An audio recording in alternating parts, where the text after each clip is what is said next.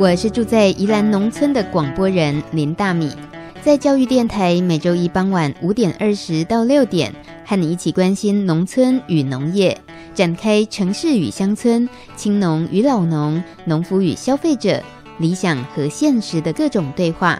欢迎收听《青农市集 On Air》。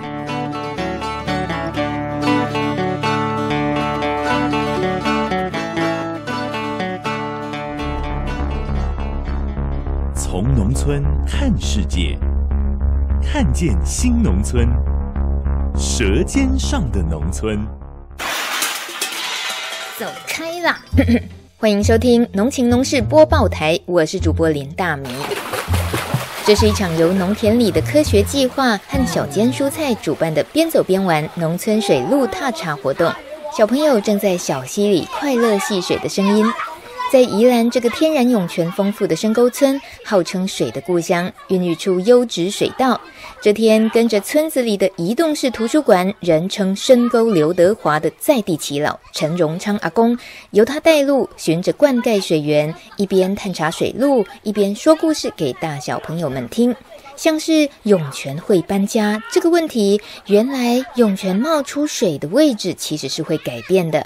当原本涌泉的位置遭到填压或堵住之后，涌泉水必须再找适当的空隙冒出头，所以涌泉是会搬家的。但在那种不得已的搬家情况，通常会造成出水量越来越小，就不如原来的涌泉丰沛了。陈阿公一路带大家探索村子里的秘密基地，像是荒废的鳗鱼苗场。日据时代，这里的水质好，日本人在这里养鳗鱼苗。为了防止活泼好动的鱼苗脱逃，养殖场有好多特殊设计，都令大家啧啧称奇。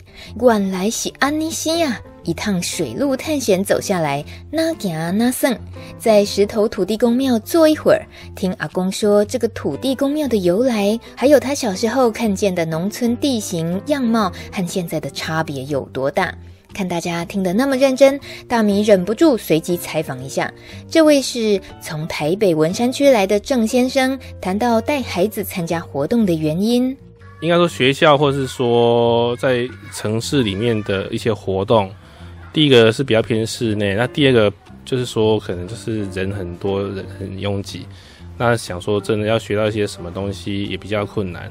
那我是比较希望小孩子能够真的实地上，呃，用脚或用手和眼睛直接去探索，然后去了解说他们应该看到的一些东西，而不是只有课本上或者说听老师这样介绍的。对。像刚刚一下车就直接跳到水沟里面玩的。还有一位高小姐也说说令她印象深刻的事。因为来这，然后我们看到这个就很兴奋，马上就想下去玩了。看到溪水哦，对，小时候有玩溪水的经验吗？哦，我们家乡在石碇，所以只是那个溪的形态不太一样，嗯、它是那个山水，它是石头比较多的。嗯，嗯，其实也是这么小条，可是它的是很湍急的水量，然后它的虾子都是藏在石头下面，嗯、所以我们抓虾通常都是把石头搬起来，然后在旁边等它，嗯、就是没有没有像这样子直接看得到虾子。所以反而不知道怎么捞，对，其实反而没抓过，另外一种挑战。对，哈哈，原来在农村的小溪抓虾有这么大的不同。这一趟农村水路的探索，串联起世代的记忆，也学会珍惜。谢谢农田里的科学计划举办这个好活动，大米也很荣幸参与，当陈阿公的助教。下次朋友们来山沟村，我就可以模仿其老公够了。以上农村活动报道由林大米采访播报。走读刘刘村小旅行，农农农，走读农村小旅行，农村超好玩。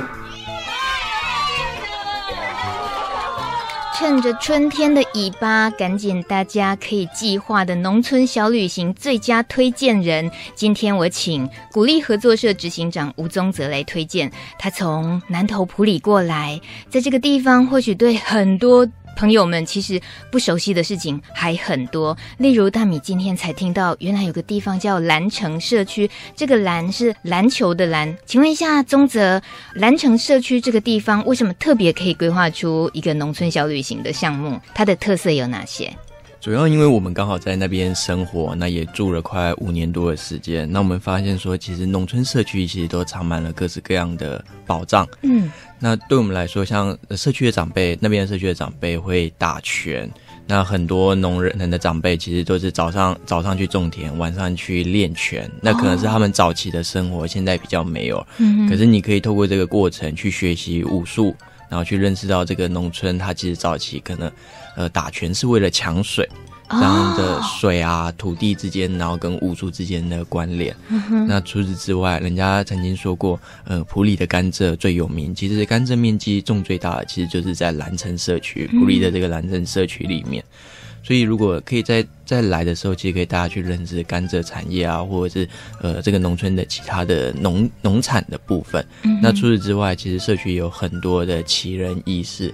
其实来这边不是只有单纯的认识社区，其实某种程度上是也可以认知年轻人怎么留在农村在那边过生活。嗯哼，嗯哼，这个兰城社区在地人在地龙安那讲，讲在什么所在？哪想啊早期就是他们也是移民社会，从彰化边移民进来的。嗯哼，那其实这边早期的样貌可能是竹林很多或树林很多，然后他们去到普里市街上的时候，他们人家问说：“令然豆未来，球拿下来，拿啊拿啊，叫久的时候，他们那个地名就叫拿下。嗯哼，嗯，可实际上它不产竹子，或者没有相关竹编的器物，嗯，所以在地的长辈都会说我我拿下了。嗯哼，对，他不会说自己是兰城的。是，而且是武术，看起来是刚 O B 金当的这个峡谷。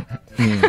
然后他们 他们也是最早在普里这个地方迎妈祖的一个社区，在普里或南投这个地方完全不靠海的地方，嗯哼，他们是把妈祖引进来这边，然后一起去寻水，那让水源可以灌溉他们的农田，保保障他们的水源，嗯，所以对他们来说，那个水其实是跟他们的生命或生活是完全绑在一起的，所以你看他的信仰因妈祖，然后还有打拳的相关的文化，嗯，就全部是扣连着在一起。所以你说，如果用透过打工换宿的方式认识这个社区，听听这个农村的古往今来，那这样子打的工是什么工啊？可以换到住宿，应该打什么工？嗯，我们通常会来，其实呃，农民在这边的，就是他的生农产是不，就是他每个时间点的农忙都会不一样。那我们其实来的时候，其实因为我们自己在处理打工换宿，是希望说，呃。大家可以去协助，就是从事友善耕作的农民，可以解决他的农业的缺工的问题。嗯、所以我们会去协助，就是年轻人返乡，那他尝有有想法，然后想尝试没有用农药的方式的耕作方式，那他就有缺工的问题，或者他需要更多的工。那我们来的人，可能有时候会去协助茭白笋的农忙哦，埔里茭白笋，嗯，有名对茭白笋，然后或者是我们自己鼓励合作社本身在种水稻的水稻里面的农忙，嗯，或者是附近的青农也有人在种的是玉米或者其他作物，嗯，都有可能会去帮忙。可是那时候就会看我们说手上我们有谁需要真正需要，那我们就立即的把这些人可以补派过去。嗯哼，那这个农忙的过程当中，其实对我们来说啊，就是你来到这边认识的就是。是呃，进到农田认识农业，可是，在农业这个过程当中，看到的是农人。这边的农人，无论是青农或老农，老农有他的故事，青农有他的坚持这一类的事情，嗯。你可以看到农人在这边扮演的角色，以及最后你来看到了我们生活的地方所在的农村是什么。嗯。所以这样的旅行不单纯就是来单纯打工换住或什么，而是希望说，呃，可以翻转各位的视角，除了城市之外，农村可以是什么，或者是在让我们可以更深刻认识农村，而这样的农村的生活，是不是也有可能会是你要的？嗯，对对，对我来说是这样，有点像试婚的概念。嗯、对，来大家来谈一场恋爱，看看 合不合适，约 约个会的。哎，说起约会，那个嘴角都笑开了。鼓励合作社今天很值得在我们呃节目中更深度的访谈，认识这个鼓励是怎么样的鼓励方式。鼓是稻谷的鼓，励是。呃，你怎么解释这个“利”这个字啊？斗笠的“笠”哦，斗笠的“笠”对，稻谷斗笠就农人农村的象征嘛。哦、嗯，好，现在农村小旅行呢，先暂时可以大家闻到了一点点味道，原来来自普里的声音，普里的一个很特别的社区——蓝城社区，还有一个年轻人创办的鼓励合作社。待会广告过后回来，我们就好好认识一下吴宗泽先生到底为什么要玩鼓励合作社。稍待一会儿，马上回来。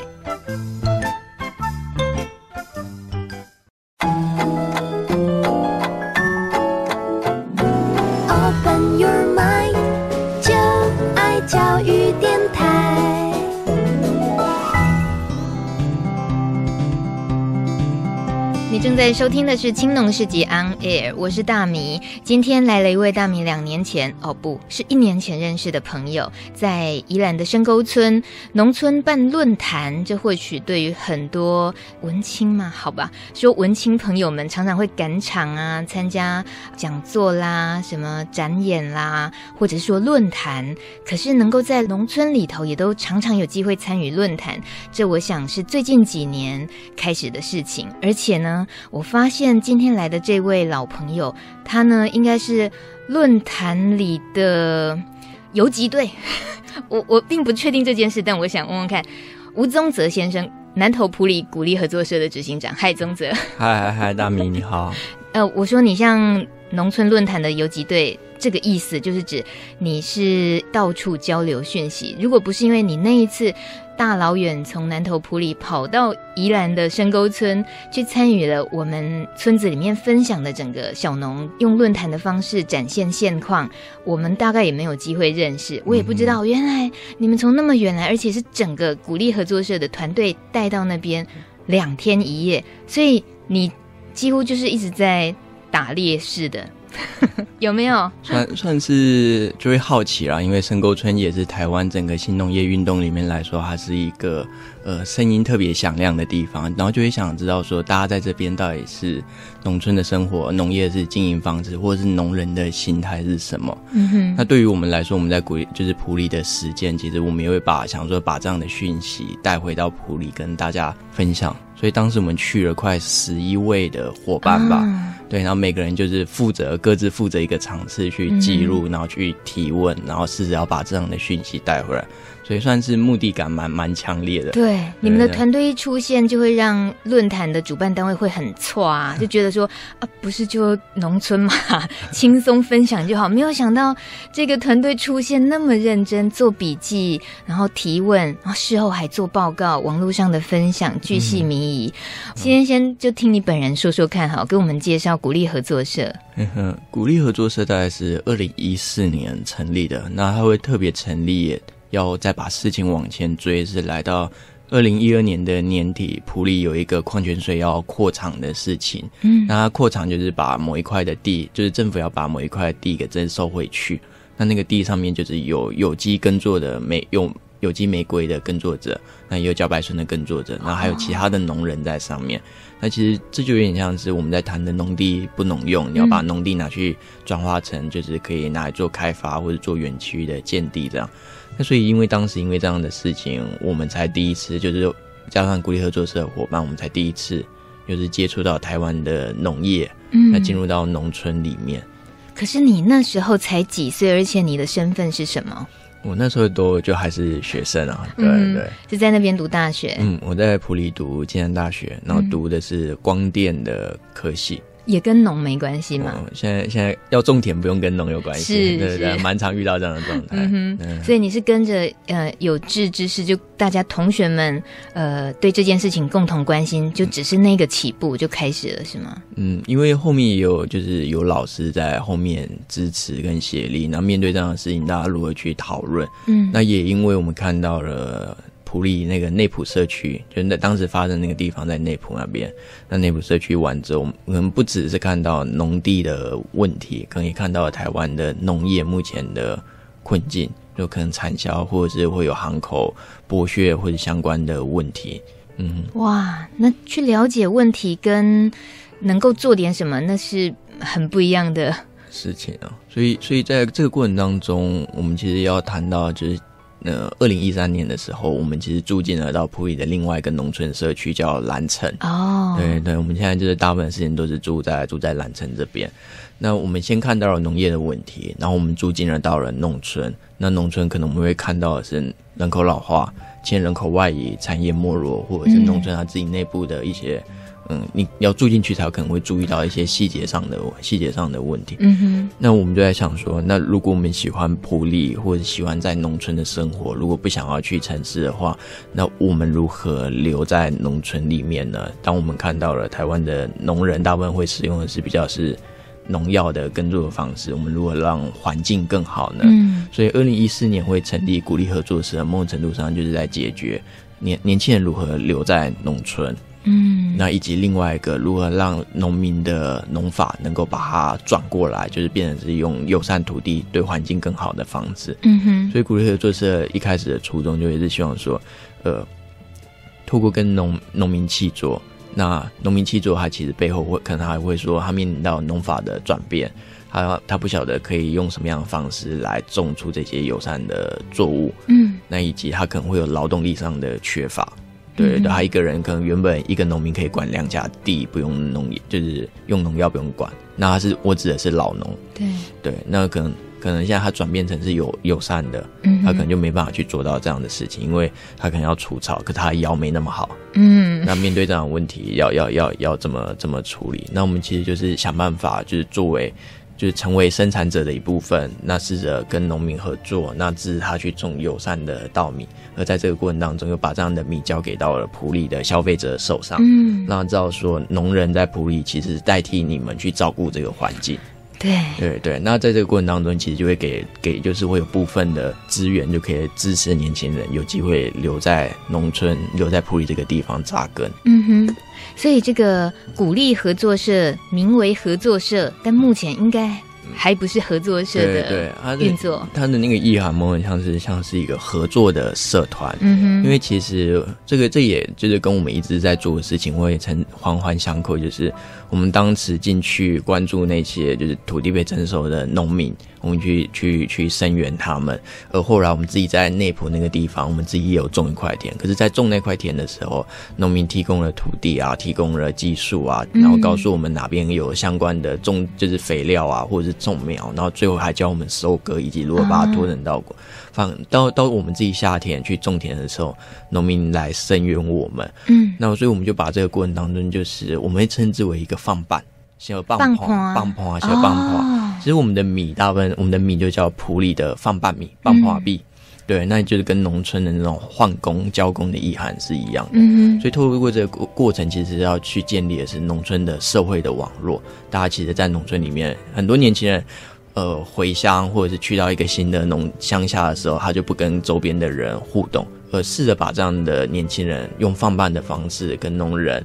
连接在一起，而甚至也跟在地的消费者连接在一起。嗯，那这个东西就是大家都在同一艘船上，而不是我是一个生产者，你是一个消费者，那我用消费者的立场在生检视你这个生产者，而是大家都是生产者的一环。嗯哼，你在试着让年轻人跟在地的这些农民连接的这一件事情运作的时候，难不难？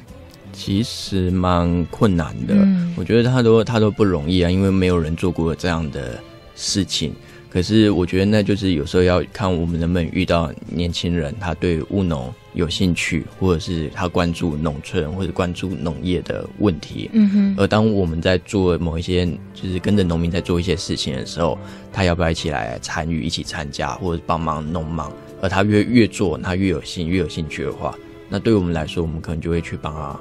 找承租土地，嗯，然后让年轻人来种田。那年轻人来种的时候，可能经验上不足，那就请老农来教他怎么种。嗯、因为老农其实在种植的经验上，可能随随便便都是二十三十 年的。那个那个，我觉得毋庸毋庸置疑。有些问题他看一眼，可能就看得出来。嗯，而年轻人有机会的话，其实就是老农他可能要撒肥或者是要除草的时候。那就是当做也是去学习，那也去就是这个互相换工的过程，棒碰的过程。嗯哼。那当然，实际上不会是只有我们这样的放伴，不会是只有在农忙的过程，而是在日常生活的互相帮忙、互相协助，这反而是更、嗯、更加重要的。所以，宗泽，你的鼓励合作社这个团队在。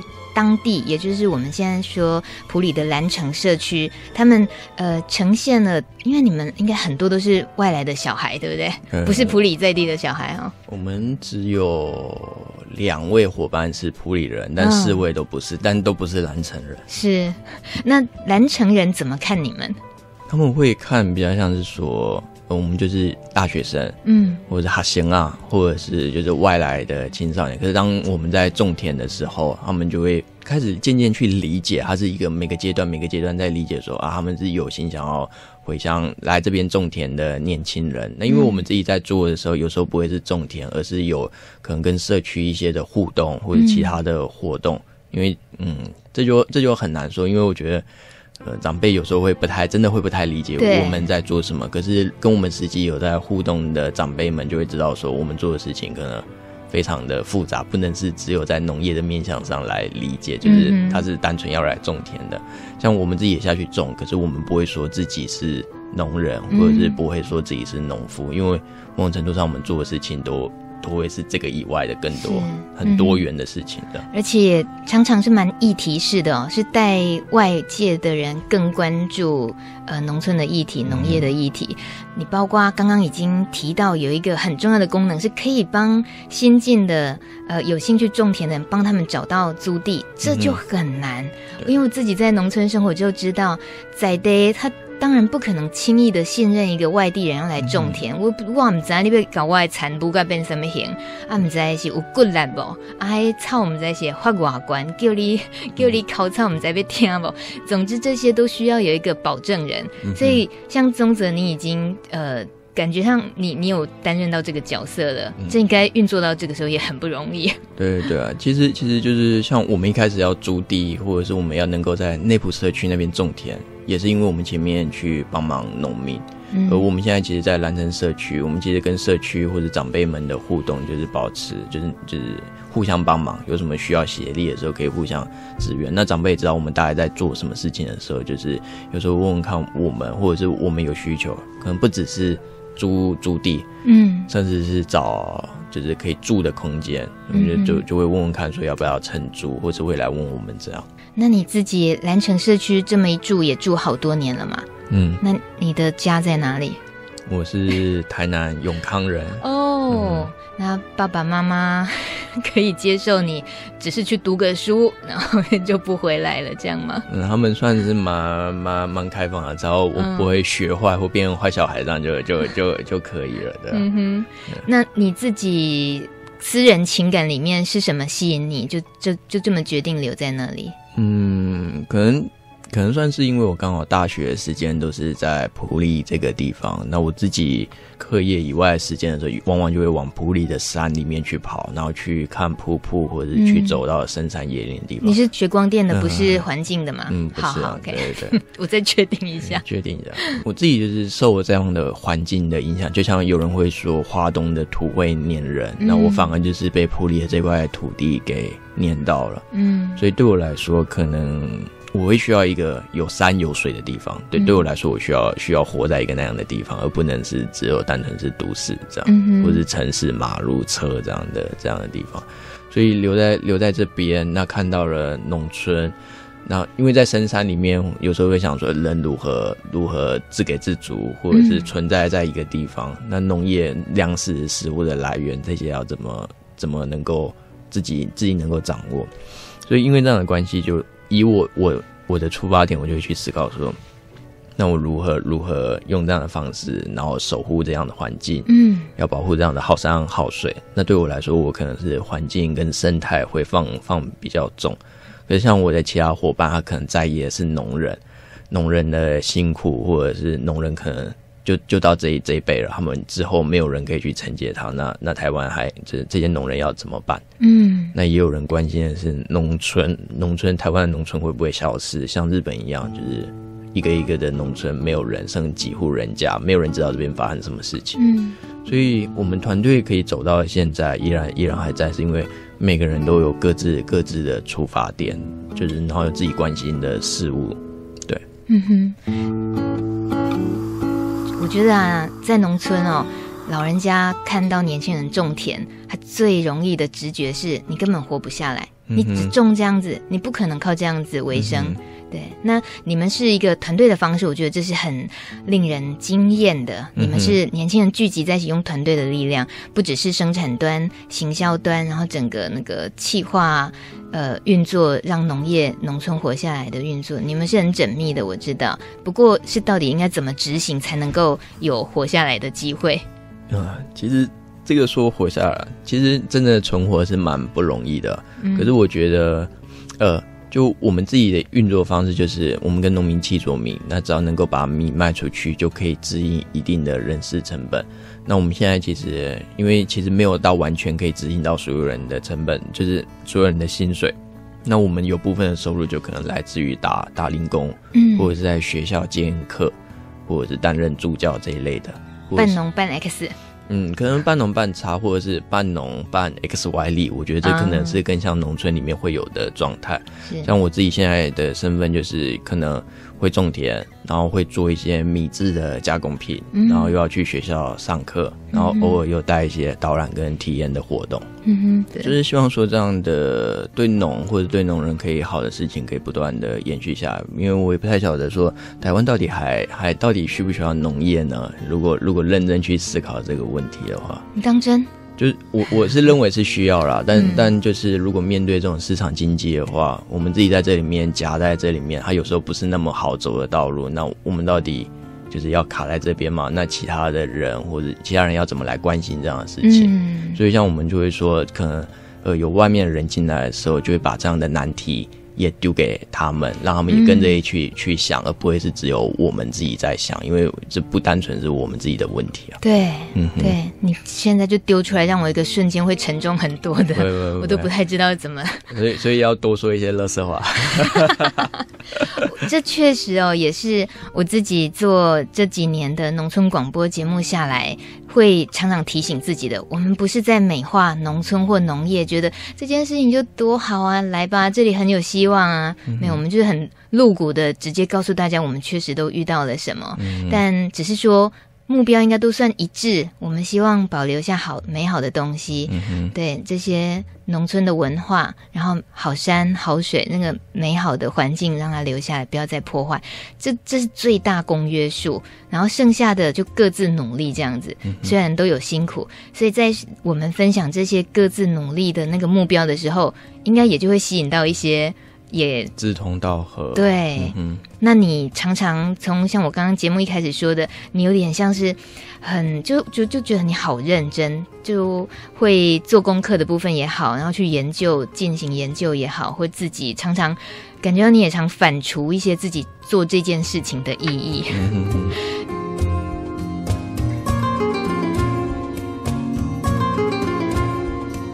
那一个新闻，因为像你棒破米，你们的米的品牌棒破啊，就是解决缺工的问题，这是现在农业很大的问题。那也说要引进呃外籍劳工这个部分，嗯、你自己在普里兰城社区来看的话，整体的那个气氛，会对于这个消息感受是怎么样？缺工吗？嗯。嗯我觉得大部分的农人，或者是听到缺工的时候，好像就是直接把它对比为呃外面的人要来跟他们抢工作哦，真的。那，之前有跟一些青农在讨论过，那但我觉得就是大家好像对缺工的理解就是就是抢工作，因为对我来说啦，我在。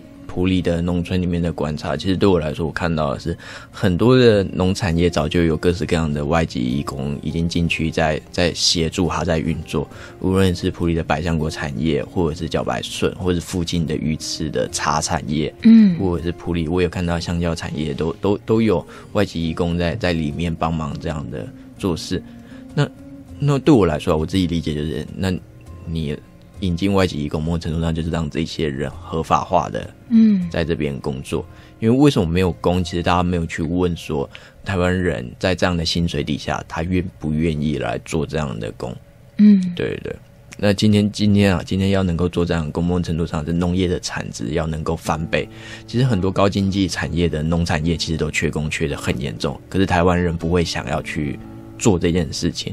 那是薪水付的不够吗？还是还有其他更多背后的因素？我觉得不能等同劳动力跟金钱的方式来思考这件事情。嗯、而且，即便缺工，即便缺工，缺工还有分，呃，你是一般的一般的工，你有技术工，而技术工你又要分说，呃，你有你是只有做过一年，还是你已经做到出塞啊？嗯，就是做过十年工，那你所付的薪资跟时间成本会完全不一样。而且农业缺工更不一样的是，它有农忙跟农闲期。你怎么去 cover 这个它空白的那个农线的时候，就它不是单纯就是像机器，就像工厂一样，工人来了上工厂线，嗯、然后就做这样的事情，然后就做完了一段时间。它可能你还要想办法去调度，就是不同农产业的缺工怎么去处理。对，传、统农村本来就是会互相雇工啊，我觉得讲白会互相雇工。嗯、那对我们来说，我们会特别去想要去处理。嗯换工这件事情，是因为我们看到友善跟就是很多年轻人他从事友善农业耕作的时候，他所所需要的工可能会比一般惯性的农法工还要还要多更多。那我们如何透过自己的人力，今天我们互相换工，那你需要工的时候，我们就立即的补给你，不是只有农人跟农人之间换工，而如果是你的消费者，或者是是是你的支持者。或者是其他想要认识你的人，可不可以透过这样的方式进来，然后也帮忙协力你？就是你可以把那个尺度再扩大一点，而不是就只是劳动力的部分，就是来大家来嘛，今天来我我需要帮忙。其实看白就是我需要帮忙，那可不可以可不可以有人可以来帮忙我？嗯哼，对对，最真实的那个缺工的问题，它到底怎么被回应？那用用义工的方式来打开，这可能是是其中一种。可是农村既有的劳动力如何把它整合起来，然后在有必要的时候投入？因为就像我说的，有农忙跟农闲，他不用一辈子，就是不用长时间投入，他不会去形成一个就是专门专门在换打工或换工的人，不会有这样的职业。嗯，对。最后谈一下鼓励合作社挂着执行长，嗯、毕竟压力是大的。还好还好还好。那今年的营运计划说是什么？今年的营运计划，今年计划想要做的事情蛮蛮多的。就是像我们现在是五月五月初嘛，那我们接下来会是。想要再重新设计我们的蜜的包装，嗯，对，然后还要再把一些蜜的加工品能够把它研发出来。我们之后会做的是把蜜做成米谷粉，嗯，就是来取代台湾的那个米糊，呃，没有没有低筋面粉，它就可以拿来做各种的米食加工产品，蛋糕啊，那个好，那个好，对对。那我们自己本身也有玄米茶，或者是那个焦糖米果，就是比较现代版的米胖。然后以及之后我们会想要加设新的网站跟拍影片，嗯，对对。那我们听着节目的人想要支持鼓励合作社这样子的运作方式，你会推荐我们怎么做？嗯，需要需要各位可能要用会会用网络可能会比较好，就是搜寻鼓励合作社，嗯、然后我们有粉丝专业 FB 的粉丝专业，然后或者是有部落格。那我们现在的认认购米的方式会有 Google 表单，那上去填写资料，或者是最简单的就是你直接杀来埔里找我，我就是给你最好的米这样。感觉上你比较喜欢大家直接杀去找你哦。对对对对对对。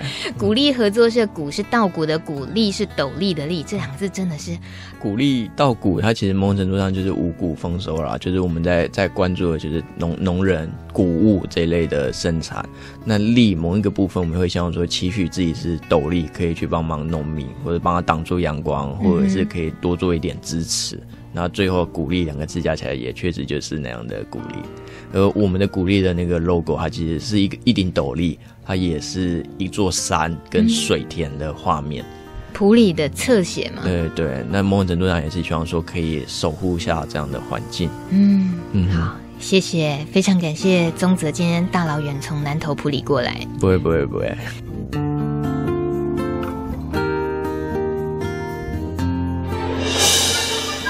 小市集大通路，长期关注饥饿与贫穷的安娜拉佩说：“我们每一次的消费就像是一张选票，决定着未来地球的样貌。”接下来跟我们介绍通路市集。我想，对于在地社区而言，你们的存在，鼓励合作社的存在，能够帮忙行销这个部分，绝对是很令人呃期待的，带动整个产业。大家一起用共同的品牌放半米来卖的时候，我们来定义放半米它来源是什么？对我来说，放放半米其实是鼓励合作社自己在称呼自己，就是合作的农友、契作的农友，他所生出来，无论是。老农或者青农，所以我们会自己称呼这样的米叫放半米。嗯，可是我们在卖就是协力的时候，或者帮其他农友 push 的时候，我们不会是只有卖我们的米，我们会想到说可以去卖其他，就是其他小农还有没有需要通路，无论是茭白顺或者是玉米相关的作物。嗯哼，嗯，所以那是呃，透过常常去摆市集吗？还是说未来未来像你说还要架网路之类？嗯，就是。呃，之前大部分可能会是摆市集，或者是透过我们原本的网络，就是亲朋好友的网络，有没有人能够支持，都会是有点像是鼓励合作社。虽然它看起来是一个大的平台，或者是一个一个可以宣传的管道，可是实际上鼓励合作社就是由我们这些人所所组成，所以也会运用到我们自己本身既有的管道跟网络，嗯、然后可以去找到有没有朋友需要，就订购订购茭白笋啊，或者是订购玉米啊，就不会只只有单纯就是我们只有在做我们自己在卖米这样的事业。嗯哼。这样子的方式，你自己也看得见啊！现在大型的产业啦，嗯、大型的平台啦，那么多，嗯、慢慢的很容易，感觉它就是很容易就可以吃掉整个市场。只要随便手一挥抓过来，放到它平台，也就这样卖了。你自己会怎么去想说，你还是有必须要存在的价值？嗯，就就像我说的，就是刚刚前面提到，就是不是只有我们在交流的对象，不会是只有在处理生产这个面向，它还有背后很多要面对的问题。如果今天所有问题都化约成就是呃生产农产品跟把农产品卖出去的话，那农村只有这样的事情要解决吗？或者是农村农村还有还目前还遇到哪些问题？如果大家经经济收入都都好了，农村就会变得更好吗？对我来说啊，就是。呃，大的企业家或者大的市场，他可以很快去做这样的动员，或者他看到有有利可图，他可以投很大的钱就进去，然后生产，或者是把其他农民全部收收刮过去。可是我觉得看这种就是刚刚前面讲的那个互相放办那样的社会网络，那有点像是有点像是道德上的，或者是意识形态上的，可是它也是成为就是人跟人之间交流，而不是我。不只是我跟农人之间，消费者也在这里面去形成就是朋友伙伴的这样的关系。就像我讲的，他是站在同一艘船上。嗯，如果今天还是把它切得很清楚，你是生产者，我是消费者，那这件事会就是好啊。那大企业背后有更大的企业，大企业本身也得接受这样的挑战嘛，那就没完没了了。嗯，对，对我来说，它解决的办法就是，呃，消费者。那我们如何打开打开一个一个管道，让消费者跟农人跟我们都可以站在同一个阵线，然后让我们这样的提供环境友善或者提供健康的食物，嗯，然后跟餐桌或者跟小朋友之间的呃产生相关的健康可以全部包裹在一起，嗯。我觉得宗泽今天分享的事情，越到后面的时候，我自己有也有再一次透过提问，然后自己有再一次被感动。就很多事情不是我们以为就简化，日子简单一点好了啊，就只是买米嘛，其实真的没有那么简单。嗯、对，希望大家有机会，就像宗泽的心愿一样，直接杀去找他。欢迎大家来兰城，来找古力合作社。是，嗯、谢谢宗泽来，谢谢他，谢谢。